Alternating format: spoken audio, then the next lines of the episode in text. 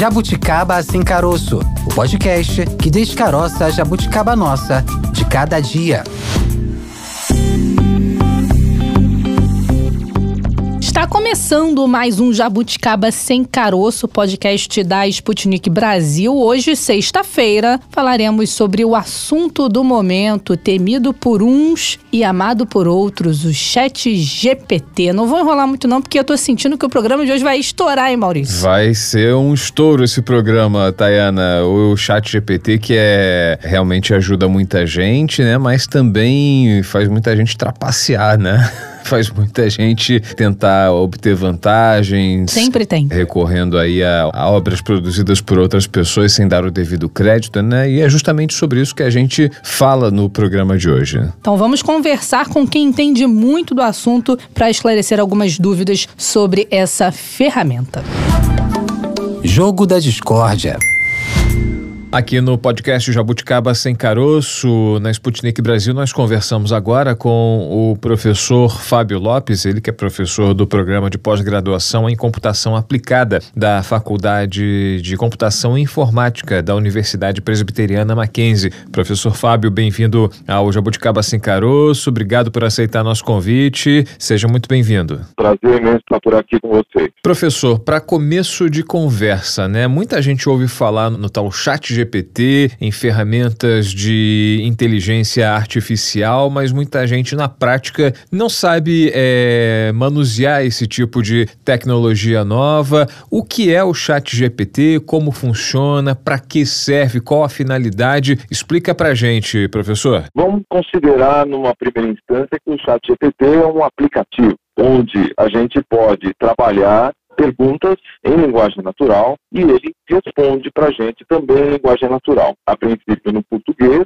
ou no inglês, você pode definir a língua que você quer trabalhar e ele vai te responder perguntas. Então ele é uma inteligência artificial munida de um grande repositório, no caso do ChatGPT, até 2021, conteúdos da internet a partir até 2021, ele é capaz de varrer este conteúdo e construir uma resposta a princípio adequada para sua pergunta. Essa é a ideia. Dados até 2021. Ele passou por uma atualização recentemente, mas mesmo assim só fornece dados até o ano de 2021, né? É, o que acontece é o seguinte, a versão 3.5, né, ele vai cobrir até 2021, a versão 4 ela já, ela já tem atualização para os dias de hoje que é já uma versão paga. É isso que está acontecendo e nós vamos ter também, além do chat GPT, nós vamos ter o Bard da Google, nós vamos ter outras ferramentas que concorrem na mesma categoria. Né? E todas elas, obviamente, vão tentar trazer a atualização, as melhores features, né, ou condições de apresentar resultados melhor para a gente. Essa é a ideia. Então nós estamos num mercado que tem concorrência e essas ferramentas elas trabalham numa modalidade onde você tem até um determinado ponto, ela é gratuita e se você quer mais características ou mais funcionalidades, você paga por isso. Professor, uma dúvida. O chat GPT é a mesma coisa que o chatbot? Ele é um bot, mas ele, vamos dizer assim, que ele está numa categoria mais avançada. O que, o que era o chatbot?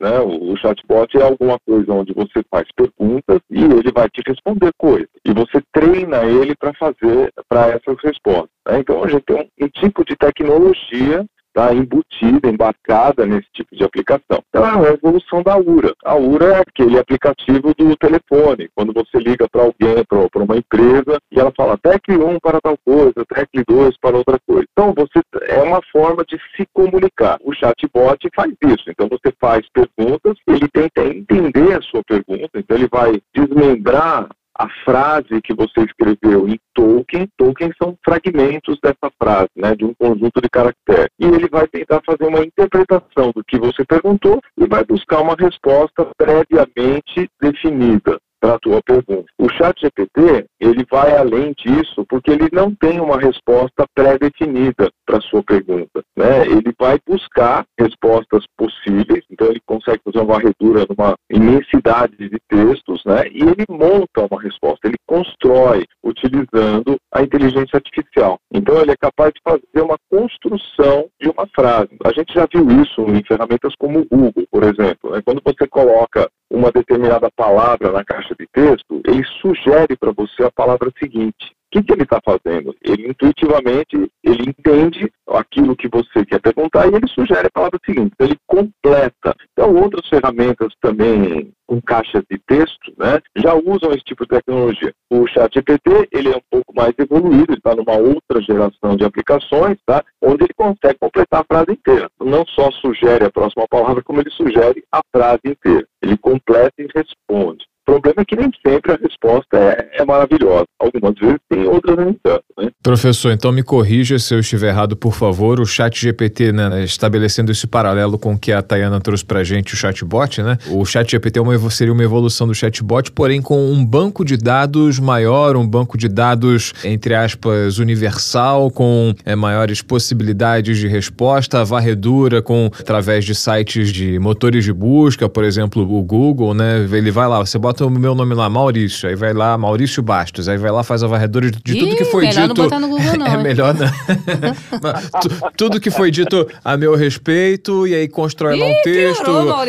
a, a minha trajetória, tudo que eu fiz. É mais ou menos por aí, grosso modo? Vamos fazer uma construção aí. Quando você coloca lá Maurício Bastos no, no Google, o que, que, ele vai fazer? Ele vai fazer uma, uma busca em numa imensidão de páginas, trilhões de páginas da internet, é, que eventualmente esse nome esteja presente. Menções. Isso, que o, que o nome apareceu lá, mencionado. E aí ele traz para você todas as páginas que ele encontrou. Então, se faz uma pesquisa dessa no Google, você vai ver, ele trouxe lá 500 mil páginas, né? ele te dá um número, inclusive, aproximado aí de, de páginas. Ele tem mais uma construção que é a relevância. Então ele traz as páginas mais relevantes, em ordem de relevância. Uma relevância que ele calculou segundo um algoritmo que está lá instalado, embutido, né, implementado no Google. Mas ele te traz página. Muito bem. Então a única coisa que ele fez foi isso. É como se fosse uma busca. Não é exatamente uma busca binária. Então eu trouxe Maurício, ele trouxe exatamente Maurício. Ele pode trazer algumas variáveis em cima disso. Uh, mas enfim, ele te traz página. O chat GPT, ele tem a indexação desses documentos todos. Vamos pensar que esses 500 mil documentos né, estariam armazenados em algum lugar que o ChatGPT já organizou isso. E aí o que, que ele faz? Ele vai contar uma história sobre o Maurício. Ele falar, o Maurício é repórter, trabalha no Jabuticaba Sem Caroço, enfim, ele vai construir algumas coisas. Mas eu posso fazer uma. No Google eu escrevi quem é Maurício e ele trouxe. No chat GPT eu pergunto quem é Maurício. E ele vai fazer uma construção explicando quem é Maurício. Entendeu? Então, ou, ou, seja, nós estamos numa outra categoria né, de ferramenta, tudo bem? Está entendido. E é uma busca mais sofisticada, a gente poderia dizer assim, numa definição mais simplória, né? Sim. É como se eu estivesse aqui conversando com você e perguntasse Sim. o que é o Jabuticaba Sem Caroço. Você vai me contar, você vai falar, ah, o Jabuticaba Sem Caroço é um site, é um, é um blog, é um, é um isso, é um aquilo, e vai me contar. É, o, o chat GPT trabalha nessa mesma metáfora, né, de construir uma resposta para aquela sua pergunta. Só que ele usa uma construção de frases considerando a probabilidade da palavra seguinte ser a mais adequada para a construção da frase. Você entendeu? Então, por exemplo, é quem é Maurício? Maurício é um repórter, eu poderia escrever isso. E aí, o chat GPT, ele vai procurar a palavra repórter. Ele não sabe que o Maurício é um repórter, mas ele vai olhar o que ele tem disponível e vai procurar, vai chegar uma lista de palavras. Ele pode vir repórter, pode vir locutor, pode vir escritor, pode vir jornalista, né? E ele escolhe aleatoriamente uma dessas palavras e coloca. E aí o engraçado é isso, né? Se a Tayane fizer a mesma pergunta que o Fábio para o chat GPT, as duas respostas que ele vai fazer são respostas diferentes, entendeu? E aí começa a história né, do, do plágio, né? Como é que eu vou entender que isso é um plágio? Porque ele está construindo. E ele constrói respostas diferentes. Aí é que né? mora o perigo. É, eu ia perguntar agora essa questão das vantagens e desvantagens do uso dessa inteligência artificial. Isso, e desvantagem também, né? Eu entendo, né, que ele é uma ferramenta. Tá? Então, com toda a ferramenta, a gente tem que saber usar, é, para não usar errado. Então, primeiro ponto, ele vai te responder. Tudo que você perguntar para ele, ele vai te responder. Tudo. Inclusive o que ele não sabe, o que ele nunca ouviu falar, e ele vai, ele vai construir uma resposta. Então, essa resposta não necessariamente é uma resposta correta. Tá?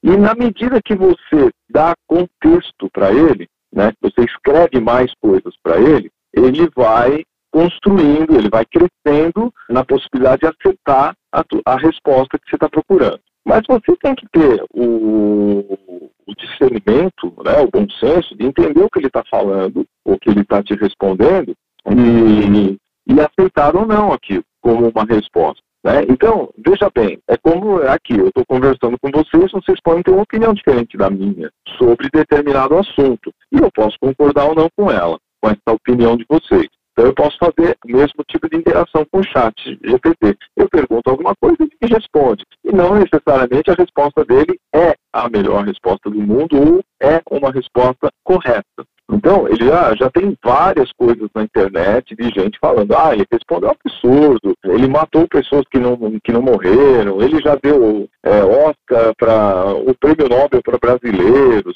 enfim, já, já fizeram várias brincadeiras, né? Brincadeiras ou tentativas com o chat GPT e já respondeu um monte de coisa errada. Então, a gente tem que saber o que a gente está. Ele não é uma enciclopédia ele, embora ele acesse o Wikipedia, por exemplo, né, pra, como base de dados dele, uma das bases, né, não necessariamente o que ele está trazendo está exatamente correto. Então, um erro comum é a pessoa pegar e fazer o famoso Ctrl-C, Ctrl-V, né? Copiar exatamente o que ele respondeu e colar em, na, onde ele quiser fazer. Então, eu vejo isso, por exemplo, provas online. Então, o aluno escreve lá é, a resposta, ele põe a pergunta da prova e o chat GPT responde a pergunta da prova, sem problema. Tá? Agora, se está exatamente correto, quem sabe? E aí o aluno não faz essa, vamos dizer assim, essa leitura de entendimento, interpretação e saber se aquilo exatamente está correto. Pega simplesmente cola e pronto. Trabalho entregue. E não é bem assim que funciona. Então a gente tem que tomar cuidado com esse tipo de coisa ferramenta, tem que saber usar. Perfeito. A gente está conversando com Fábio Lopes, professor do programa de pós-graduação em computação aplicada da Faculdade de Computação e Informática do Mackenzie, Universidade Presbiteriana Mackenzie. Né? A Taena levantou a bola, professor, sobre vantagens e desvantagens do uso dessa inteligência artificial em particular. Né? Existem outras inteligências artificiais com outras aplicações, né? mas a gente está falando particularmente do chat GPT. E o senhor, no começo da nossa conversa, mencionava a questão do plágio, né, que é uma preocupação, é algo negativo, enfim, é uma finalidade maléfica que pode ter essa aplicação do chat GPT, né? Qual o impacto dessa inteligência artificial em particular é, que pode acontecer na educação, no mercado de trabalho, né? Enfim, é, a inteligência artificial, por exemplo, substituindo o trabalho de jornalistas, de professores, de acadêmicos, já que ele entrega uma material, né, depois de fazer essa varredura, fazer essa pesquisa, organiza os dados, apresenta num texto mais ou menos bem, enfim, confeccionado, né? Tá lá uma tese praticamente entregue, tá lá uma reportagem praticamente entregue, confeccionada por uma inteligência artificial com dados compilados aí nas redes, na internet, né? Qual o perigo que o Chat GPT é realmente uma ameaça para o mundo acadêmico e também para a área de ciências humanas? Eu vejo assim, eu continuo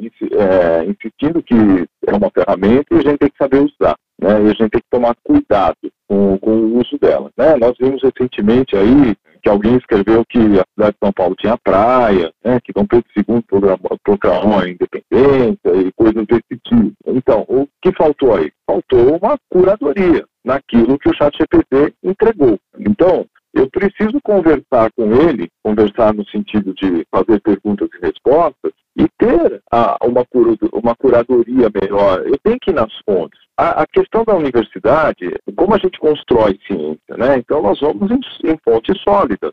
Então eu vou em artigos científicos respaldados, né, de revistas que são reconhecidas, né, no, no mundo acadêmico, e eu vou ler esses resultados científicos e a partir daí eu construo mais um pedaço da, da história. Eu vou crescendo na ciência mas eu parto de base sólida. Eu não consigo fazer isso com o chat GPT, porque ele não me garante que aquilo que ele está me dizendo está correto. Então eu não posso fazer ciência diretamente com o chat GPT, somente com ele. Eu tenho que sempre validar as coisas que acontecem. Tá? Então, por que eu estou dizendo isso? Porque o chat GPT é capaz de construir um PowerPoint para mim. Como assim?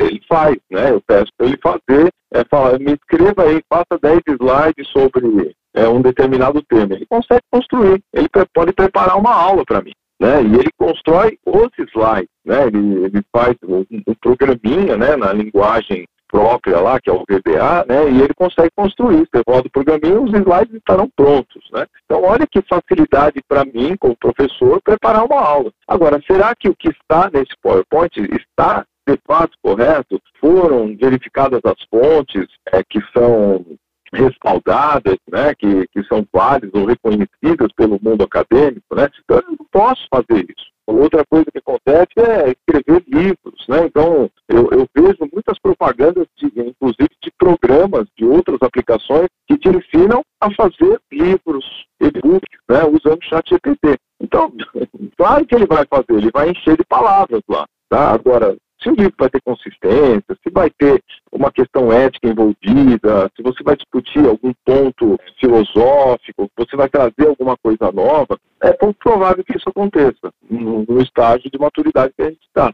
Né? Então, ou seja, o livro vai ficar meio sem sentido, vai ficar faltando é, um monte de palavras colocadas de uma forma organizada, porque ele escreve bem, como você já citou. Né? Então, fica, o texto fica bonito. Agora, o, seu, o texto tem profundidade. Sem consistência, né? Sentido, tem consistência. Então, é, aí é a questão. Eu não posso confiar direto. Agora, é, muito aqui entre nós, né, professor? O estudante que acredita que vai se dar bem utilizando o chat GPT para entregar um trabalho acadêmico, né? Tá começando mal, né? É, deve ser o mesmo que copiava do Google. Copiava do Google, transcrevia da enciclopédia Barça, né? Para os mais antigos Nossa, aí como nós aqui. o que acontece é o seguinte, por que o professor pede um trabalho para o aluno? Ele pede um trabalho para o aluno fazer uma leitura, fazer uma imersão, entender alguma coisa, alguns pontos importantes. E quando ele faz a leitura e depois a escrita, ele está usando dois recursos que o ser humano tem a capacidade de ler, né, mas também a capacidade de entender, interpretar e depois escrever uma síntese. Né? Então, você tem um de aprofundamento quando você faz um trabalho desse tipo. Agora, se eu vou lá, o chat GPT, a pergunta foi essa, a resposta é essa, eu colo lá no trabalho, eu não participei desse processo de ensino e aprendizagem. Então, isso ficou para trás e você perdeu mais uma oportunidade na sua vida de fazer uma imersão de aprofundar, de entender, de, de querer saber assim, o que, que, o autor pensou, né? o que, o que, que ele estava né? Querendo colocar, querendo ponderar, enfim. Então, faça uma síntese do livro, sei lá, Dom Casmurro, né? Então, ele vai dar uma síntese do Dom Casmurro. Só que aí, do ponto de vista de literatura, o que, que aconteceu naquela história? Quem eram os autores? O autor estava construindo? Você perdeu tudo isso. Simplesmente você foi para a próxima, né? E, e passou em branco. Né? Então você não viveu essa experiência. Então o teu processo de aprendizagem fica comprometido em função disso. Eu vejo na computação o chat GPT é capaz de entregar código pronto, então programas prontos. Então eu falo para ele, construa um programa que some duas variáveis e calcule uma média, sei lá. E ele faz, ele escreve isso na linguagem que eu pedi para ele. Agora, eu não vivi a experiência. Se eu não vivi a experiência, eu vai faltar isso na minha construção, na construção da minha carreira profissional. Aí, né, eu estou perdendo. Eu talvez não seja aquele profissional que eu poderia ter se eu passasse por todo o processo de aprendizagem. Enfim, então é uma questão, mas isso exige maturidade, né, de quem está estudando, né, que esse é um outro grande problema que a gente tem hoje, né. Agora, professor, entrando no âmbito da Lei Geral de Proteção de Dados, a LGPD, o chat GPT, ele pode de alguma forma violar essa lei? O que acontece é o seguinte, vamos partir da premissa que tudo que ele usa é dado público, né, que está disponível na internet. Tá? Então, a princípio, ele não estaria quebrando qualquer problema de lei geral de proteção de dados, porque se ele tem a minha história do Fábio, se ele tem dados do, do Fábio, é porque esse dado está disponível publicamente. O problema é se ele tem algum dado que eu não disponibilizei, algum dado sensível meu, dado particular, por exemplo, minhas notas na escola, alguma informação sobre alguma eventual doença que eu possa ter, né? esses dados não são públicos. E o chat GPT não tem acesso a isso. Então, em primeira leitura, ele não está é, quebrando qualquer problema de lei geral de proteção de dados. Ou, vamos entender que a lei geral de dados, é, proteção de dados, fala o seguinte: a, a, empresa que tem o meu dado, ela tem que resguardar os meus dados. Ela não pode tornar público sem o meu consentimento. Né? Então, vamos entender que o dado está guardado em algum lugar. E o chat GPT não tem acesso a isso. Então, a princípio, não vejo problema. O problema dele é inventar. Então, eu já, eu já fiz perguntas para ele sobre mim diretamente. Quem é o Fábio? Ah, o Fábio é professor do Mackenzie. Aí, aí ele começa a escrever umas coisas malucas, que eu estou numa outra área, que eu não, não exatamente na área de computação aplicada, que é onde eu atuo, né? Ele inventa algumas histórias. Ele, ele alucina algumas vezes. Então, na falta de dados, ele inventa algum. Mas, de novo, né, não, não estamos falando de infringir lei geral de proteção de dados. Isso aí, nesse momento, não, não tem nada que, que desabone ele nesse sentido. Professor, pegando carona no que a Tayana trouxe aqui pra gente, né, na pergunta que ela fez a respeito de violação da lei geral de proteção de dados, né, sob a ótica ainda legal e ética, né, desse tipo de questão, só infringiria essa lei caso houvesse violação de dados sigilosos, pessoais, né, que precisariam de alguma, algum tipo de autorização prévia para ser divulgado. Mas nesse caso, por exemplo, é, se enquadraria na lei do plágio ou se caracterizaria como produção de fake news, algo que está sendo aí ainda discutido pelo legislativo, pelos poderes nacionais? Como se enquadraria o mau uso dessa ferramenta? Com relação à questão do plágio, é, vou voltar né, nesse ponto. Como ele constrói um texto a partir de, um, de algoritmos e, e, ele explora a probabilidade da próxima palavra ser mais adequada, então ele, ele cria o texto. Então eu não posso dizer que ele está plagiando. Tá? Ele está construindo baseado em vários textos e são textos públicos. Então a questão do plágio, é, é neste momento, ele não está colocada como plágio. É um tá? plágio ele, sofisticado. Ele Enfim, grosso modo seria um, um, plágio junta várias pecinhas de algo que não é original, enfim, que não é próprio, né? não é autoral e tem uma, uma nova obra. Exato. Ele como se ele estivesse criando com a própria autoria dele. Sim. Obviamente, de novo, né? Eu entendo que é uma ferramenta. Então, quem está escrevendo, na verdade, quem está perguntando, vai receber uma resposta e aí escreve e trabalha isso da melhor forma possível. Do ponto de vista da ciência, é, isso não é muito bom, porque eu tudo que eu escrevo em termos de ciência, eu estarei baseado em outros autores. Claro, eu estou criando alguma coisa, então é a coisa nova que eu estou criando, mas é os fundamentos, a base, os alicerces daquilo que eu estou construindo,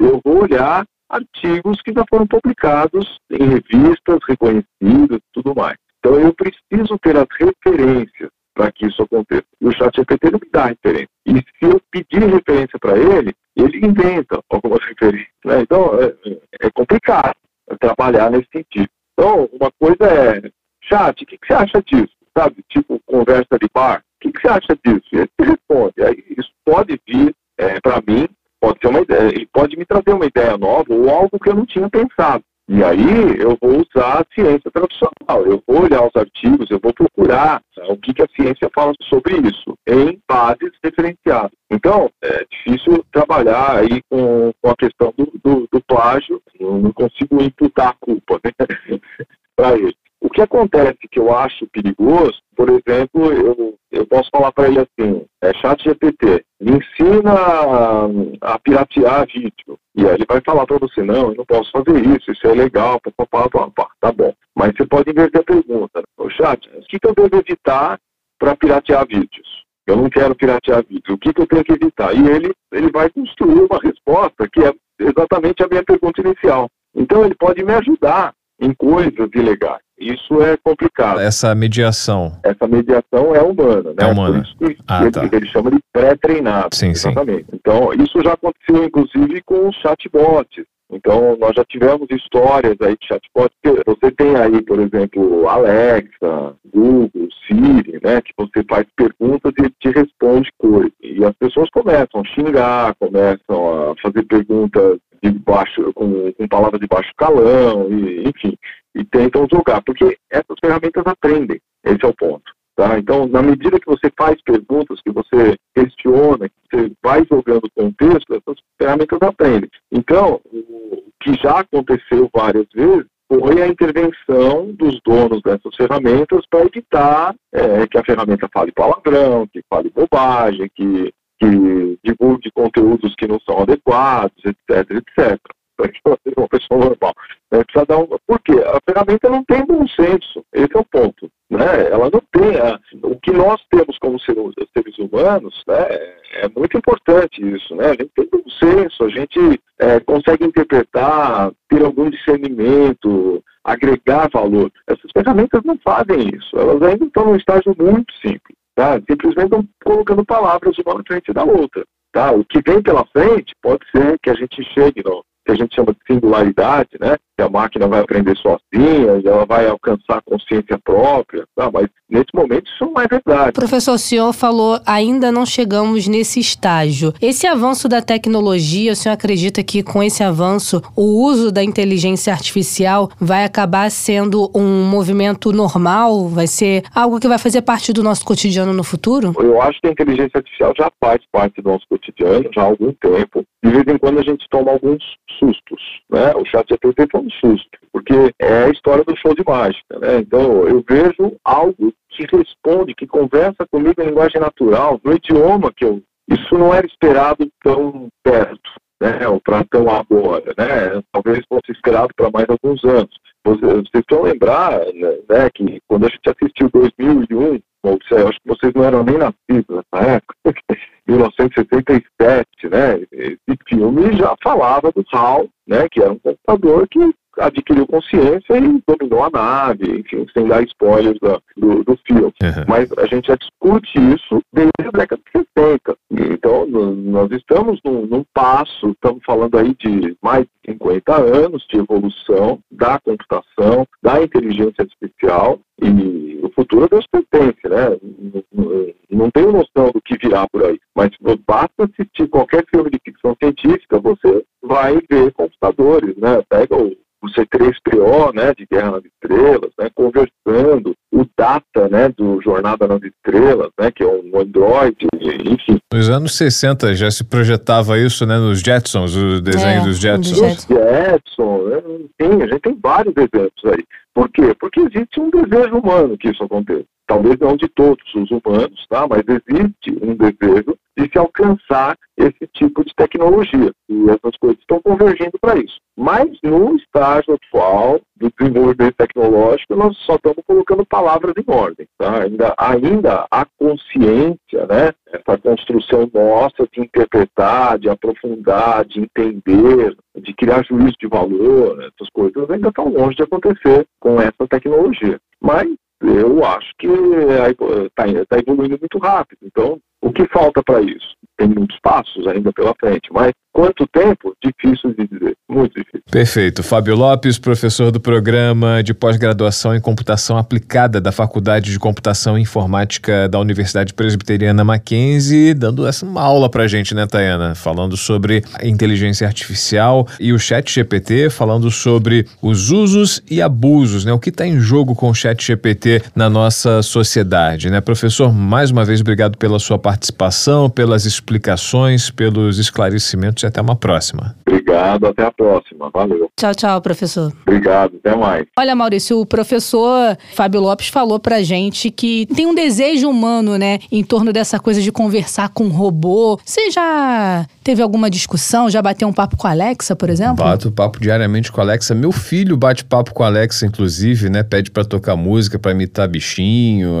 É, é Muita engraçado. gente se diverte com isso. Exatamente. A inteligência artificial lá em casa é bem atuante e para acalmar o ânimo da minha criança. Ele, inclusive, aprendeu a falar com a Alexa antes de falar papai e mamãe. Mentira, Maurício. Teve isso, é. É, olha Alexa, ele não fala toca galinha pintadinha, né? A gente que pede, mas ele. Alexa! Enfim, quando ele fala Alexa, a gente sabe que ele quer que toque a galinha pintadinha. Olha só, o Felipe já utilizando a inteligência artificial é geração Z, né? Nem Z, agora já tem um outro nome, que é a partir de 2010. A partir de 2010, enfim. São 10 meses, né? Hum, Acho enfim. que não sei onde ele se enquadra ainda. É, Maurício, somos millennials, Maurício, é. somos millennials. Não, eu não sou millennial não, sou baby boomer. Tenho Ih, mais... Maurício, tô chegando a idade. Tô chegando nos 41. Bom, vamos mudar de assunto então. Vamos continuar falando do chat GPT, inteligência artificial, mas agora indo por uma outra vertente, falando da questão dos direitos autorais, porque também é, há uma discussão em torno disso, né? De quem é a autoria daquilo que é produzido pelo chat GPT. Então vamos esclarecer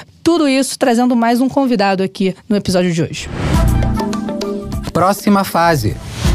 Alexandre Pacheco da Silva, um dos organizadores da obra Direito Autoral e Internet, professor da graduação e da pós-graduação da FGV Direito São Paulo, onde coordena o Centro de Ensino e Pesquisa em Inovação. Seja bem-vindo ao Jabuticaba Sem Caroço. Professor, tudo bem? Tudo bem, prazer meu. Professor, é, vou pedir para o senhor começar explicando para a gente é, como que funciona essa questão dos direitos autorais do conteúdo que é produzido pelo chat GPT. É, o que é produzido lá tem é protegido por direitos autorais? Então, essa é uma pergunta super importante para a gente responder e eu diria eu colocaria uma categoria mais ampla do que o Chat GPT. O Chat GPT ele faz parte de uma família que a gente tem chamado de inteligência artificial generativa. O que isso quer dizer? A gente tem desde o Chat GPT ao Bard, a outros tipos de ferramentas estão dentro dessa família. E basicamente o que, que essas ferramentas fazem?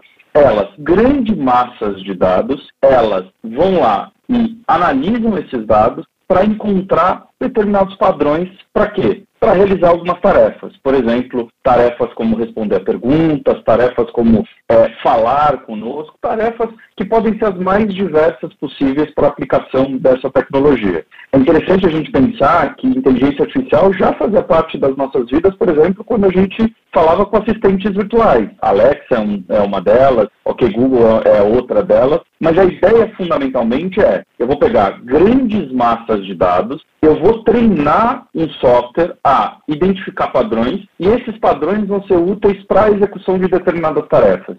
Na sua pergunta, a gente tem que se perguntar, na prática, né? Essa massa de dados, esse, esse, enor esse enorme volume de informação que está disponível hoje na internet, é, quais deles são é, ali, ah, vamos dizer assim, protegidos por direitos autorais? Bom, é, hoje, se a gente for pensar, a gente está falando de, em primeiro lugar, obras que podem ser é, das mais diversas possíveis, lembrando que é, a obra ela só precisa que uma ideia seja fixada no meio. Tem algumas exceções ali na lei de direitos autorais, mas basicamente se você é, escreve um poema, se você faz uma música, se você é, pinta um quadro, se você faz uma arte digital, por exemplo, tudo isso é passível de se tornar obra protegida pelos direitos autorais.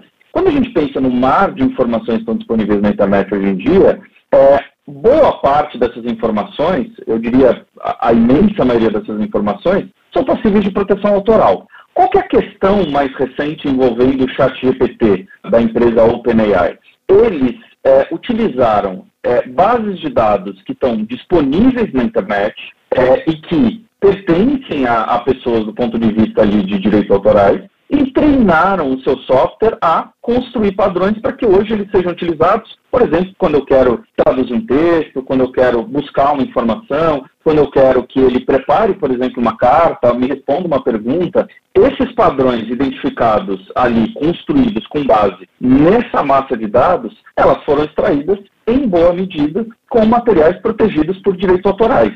E a dúvida que fica é: se eu construo algo baseado em um material protegido, eu estou violando o direito autoral dos detentores que estavam ali espalhados é, pela internet? Essa acho que é uma dúvida concreta e atual que não impacta apenas o chat GPT. A gente poderia trazer para outras ferramentas, algumas com maior grau, vamos dizer assim, de preocupação em relação ao sistema, outras com menor grau de preocupação em relação ao sistema. Professor, então vamos estabelecer um paralelo, né? O Chat GPT para, vamos lá, a gente faz uma pergunta para o Chat GPT, ó, fale sobre determinado assunto. Ele vai lá ao grande banco de dados que a internet disponibiliza, faz a pesquisa, compila essas informações baseadas em dados, vários deles protegidos aí por direitos autorais e produz um texto é, baseado nesse levantamento, nesses dados compilados, algo que uma pesquisa acadêmica por exemplo, né, alguém que está fazendo sua dissertação faria numa produção de um trabalho, né, vai recorre aos livros e tudo mais, com a diferença de que faz a citação, faz a referência bibliográfica, né?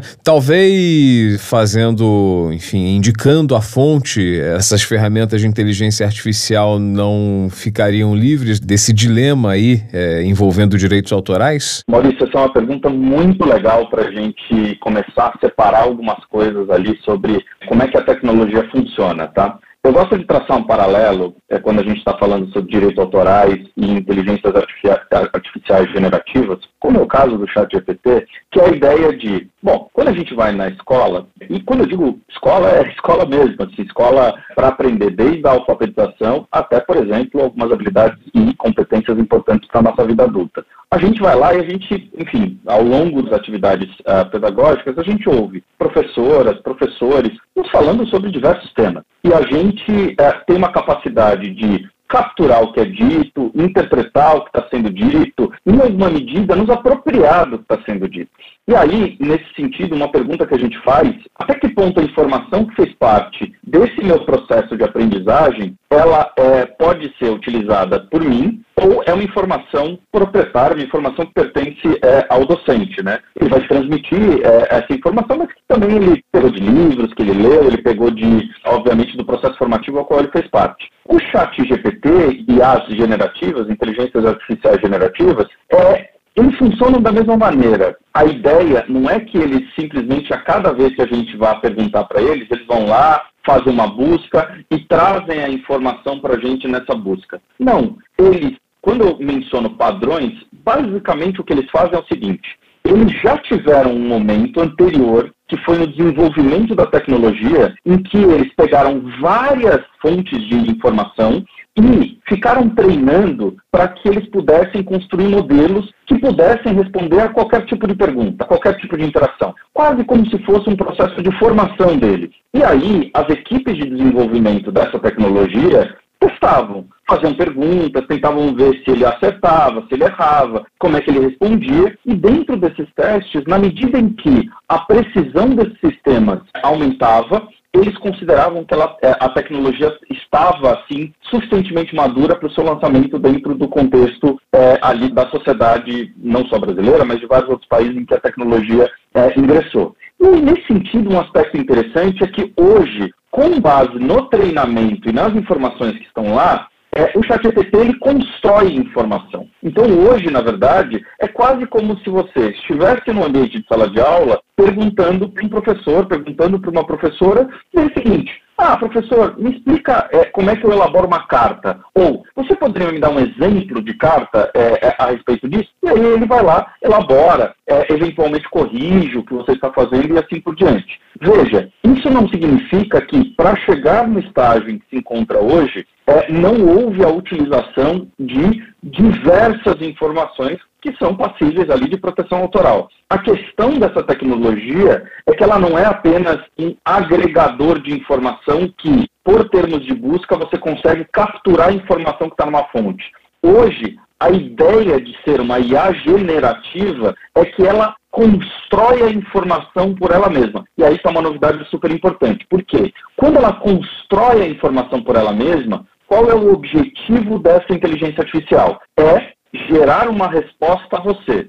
E nesse sentido, uma das coisas que a gente está se deparando é que nem sempre, na forma como ela vai construir a informação, a informação pode estar correta. É, eu tenho inúmeros exemplos, inclusive exemplos pessoais que eu tenho aplicado em sala de aula, em uso de chat GPT com os alunos e de outras uh, tecnologias de IA generativa, em que a gente faz perguntas sobre direitos, sobre uh, aspectos de economia política, em que a ferramenta traz uma informação incorreta, algumas vezes incompleta, e outras vezes absolutamente fictícia, com nome de pessoas que não existem, com textos acadêmicos que não existem e até estatísticas que não existem. Veja, se eu fosse só um repositório que fosse lá e capturasse minha informação e te entregasse levando de um lugar até você, eu não faria isso. Eu diria, não encontrei nada. Agora, se eu hoje construo a informação com base nas habilidades que eu adquiri neste processo anterior, que foi analisar os dados, construir padrões, criar modelos de tomada de decisão,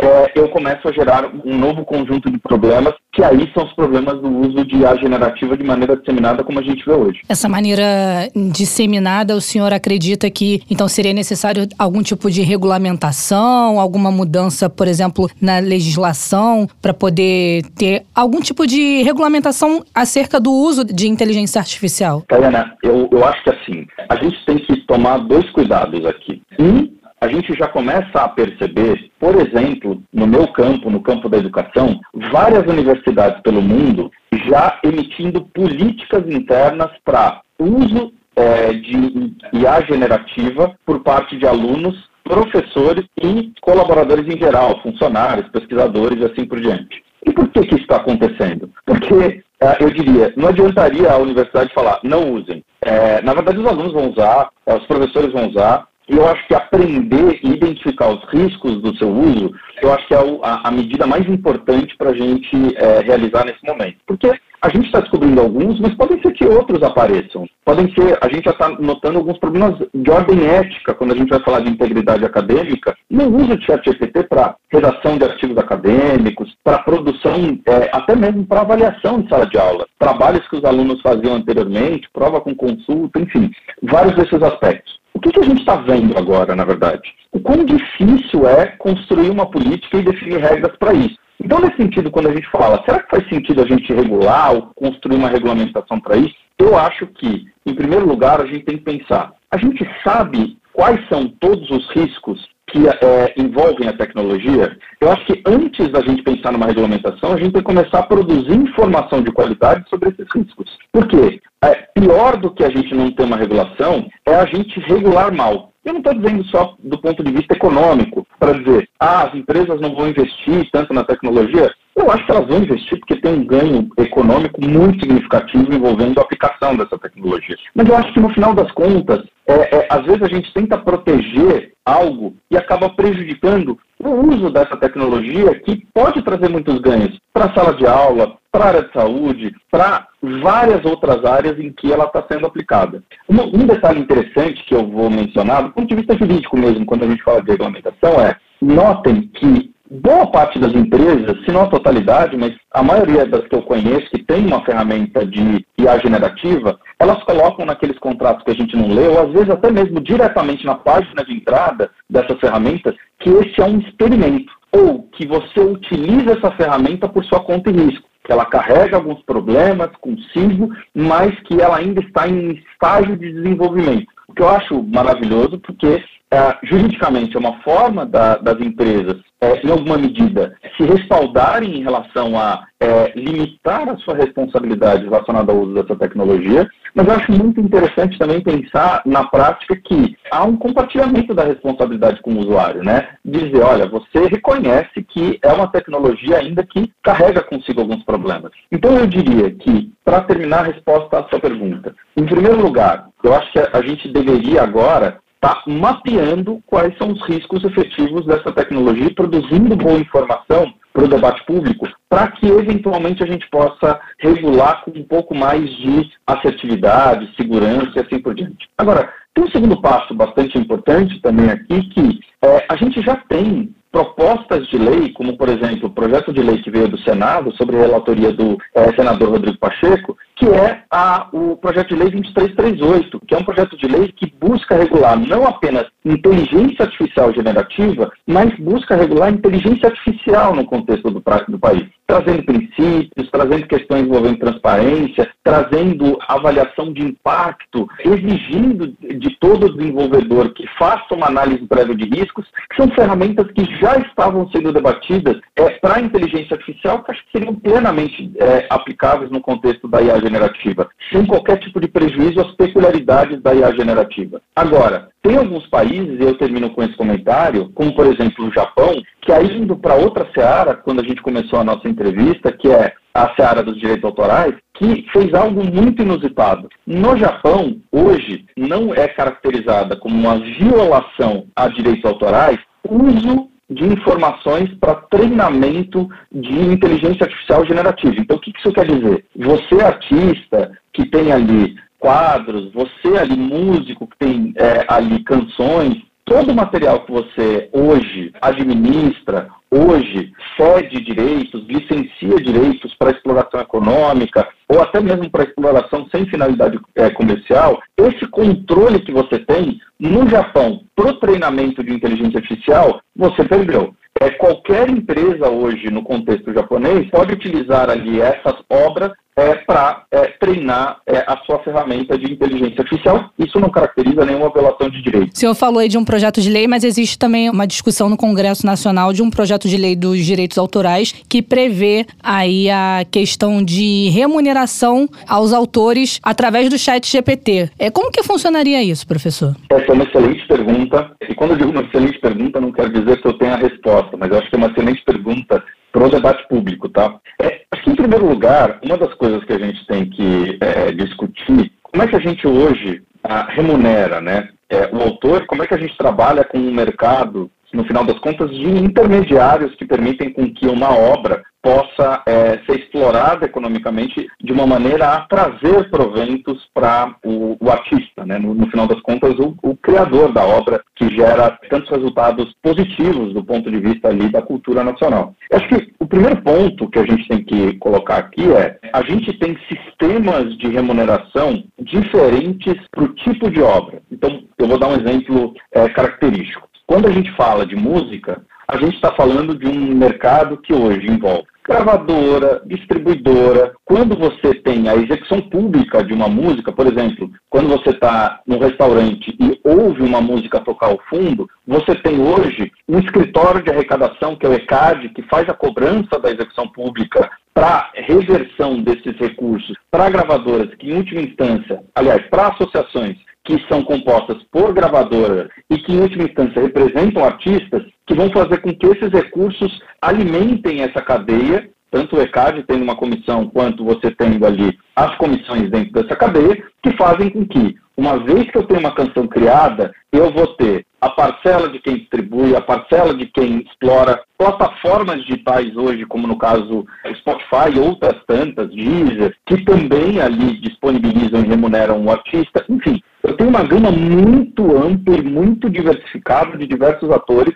que servem como intermediário dentro dessa cadeia. Então, quando a gente vai falar ali de remuneração, a gente não está falando apenas de quem vai pagar para o artista, a gente está falando em como, no final das contas, a gente vai ligar um mercado muito amplo. E aí a questão é a seguinte: quando eu vou treinar um sistema de inteligência artificial, eu não sei na prática qual foi a parcela de aprendizado daquele sistema que fez com que ele aprendesse A, B ou C. Por exemplo, hoje eu falo para o ChatGPT: Ah, você poderia escrever a letra de uma canção de reggae com essas notas musicais? Então eu fui lá, fiz ali um arranjo de notas musicais e falei para ele: Você consegue ilustrar esse arranjo?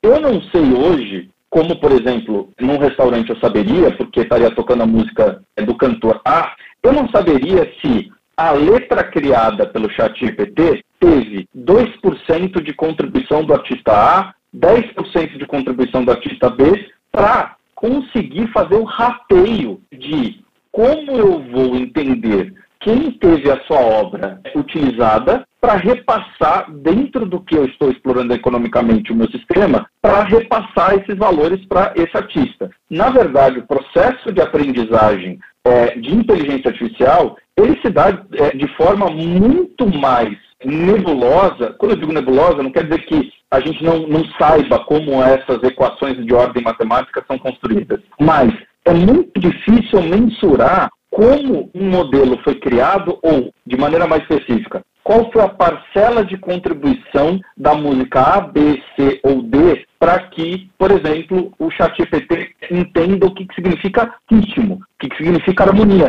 que são conceitos abstratos. Como eu falei, eu, eu acho que faz muito mais sentido a gente pensar que o chat GPT é um professor em sala de aula do que um bibliotecário que vai simplesmente, uma vez que você pede um livro, vai lá buscar nas estantes a localização desse livro e te entregar. O detalhe interessante é que o professor também é influenciado de diversas maneiras. A gente está conversando aqui no Jabuticaba Sem Caroço, na Sputnik Brasil, com Alexandre Pacheco da Silva, que é um dos organizadores da obra Direito Autoral e Internet. Ele que é professor da graduação e da pós-graduação da Fundação Getúlio Vargas, FGV Direito São Paulo, onde coordena o Centro de Ensino e Pesquisa em Inovação. Alexandre, em meio a todo esse debate sobre a regulamentação, me vem aqui a a, a, lembrança, né, duas preocupações. Além dessa questão relativa a pagamento de direitos autorais, toda essa discussão sobre eh, direitos autorais, você falou a respeito da qualidade da informação que a inteligência artificial generativa produz, né? Porque muitas vezes ela recorre a um banco de dados onde nem sempre há informações confiáveis, nem sempre há informações fidedignas, corretas. Tem também a questão ética, né? É, que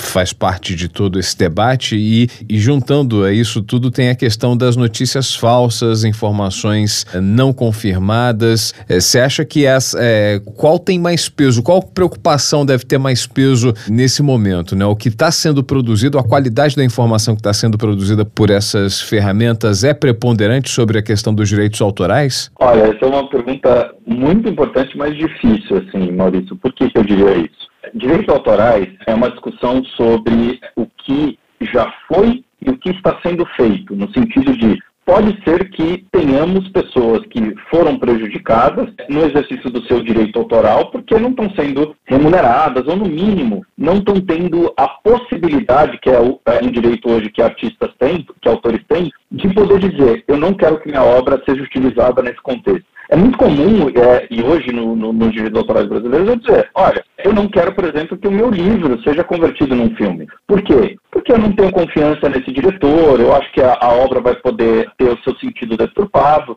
Então, eu como autor, tendo controle sobre usos da minha obra, eu posso lhe dizer, olha, você pode criticar a minha obra, você pode interpretar ela de diferentes maneiras, mas eu não quero que você faça um filme sobre minha obra. E a lei de direitos autorais concede esse controle ao autor.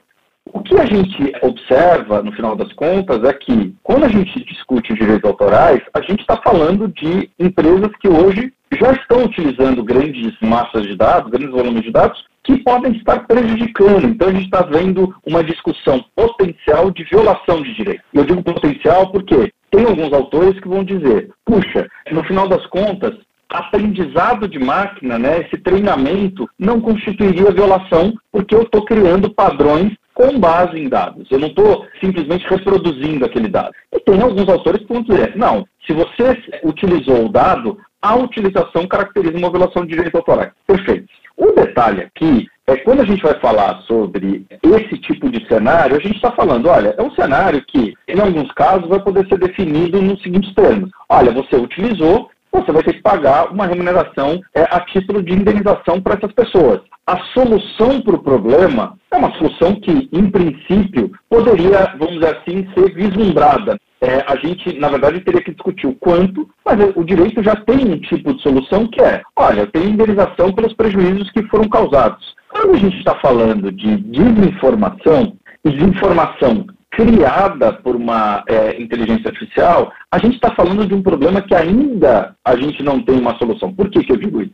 Porque, em primeiro lugar, hoje, quando você vai pensar, por exemplo, na ideia de eu já tenho hoje fontes de desinformação que não tem nada a ver com inteligência artificial, são sites com informação de baixa qualidade, alguns construídos de maneira intencional, outros construídos de maneira não intencional. Enfim, eu tenho hoje já um contexto é, em que a desinformação já é um problema, um problema que, por mais que a gente tenha checadores de, de fatos, por mais que a gente tenha ali um esforço de identificação de conteúdo é, desinformativo, a gente hoje ainda é, tem uma dificuldade muito grande de lidar com esse tipo de conteúdo. Mesmo a moderação de conteúdo por plataformas digitais, ela apresenta é, algumas falhas que permitem com que a desinformação circule. E circule porque desinformação é difícil de ser definida mesmo. A gente fica discutindo muito sobre os problemas envolvendo, por exemplo, ali uma discussão sobre ah, a Terra é redonda ou plana? A gente fica discutindo, ah, isso é, é desinformação? É, mas gera prejuízo? Eu devo, no final das contas, impedir a circulação dessa informação ou permitir com que ela circule e as pessoas formulem as suas próprias, vamos dizer assim, ideias a respeito dessa informação? Dito isso, uma das coisas que a gente começa a perceber é que, dentro desse contexto que precede inteligência artificial generativa, que já nos causava problemas e já nos impunha, no final das contas, um dever de construir melhores soluções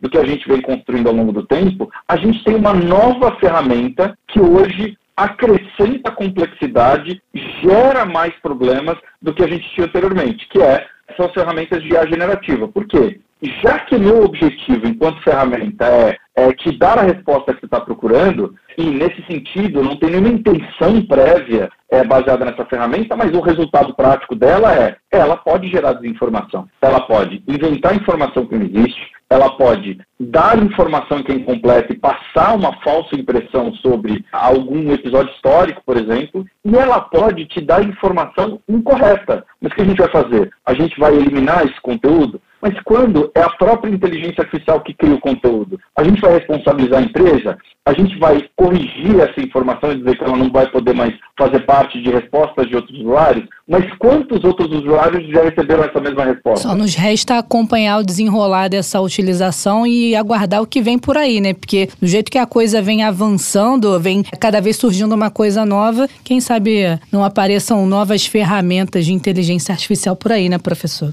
Sem dúvida. Na verdade, se eu pudesse dizer, trabalhando na área de direito e tecnologia, algo que ah, é um traço muito característico dessa área, é que ah, a tecnologia muda muito. Quando eu digo a tecnologia, são famílias tecnológicas. Então, por exemplo, na década de 90 a gente falava em regulação da internet. E a gente falava, puxa, a internet como esse espaço incapaz de ser regulável e tudo mais.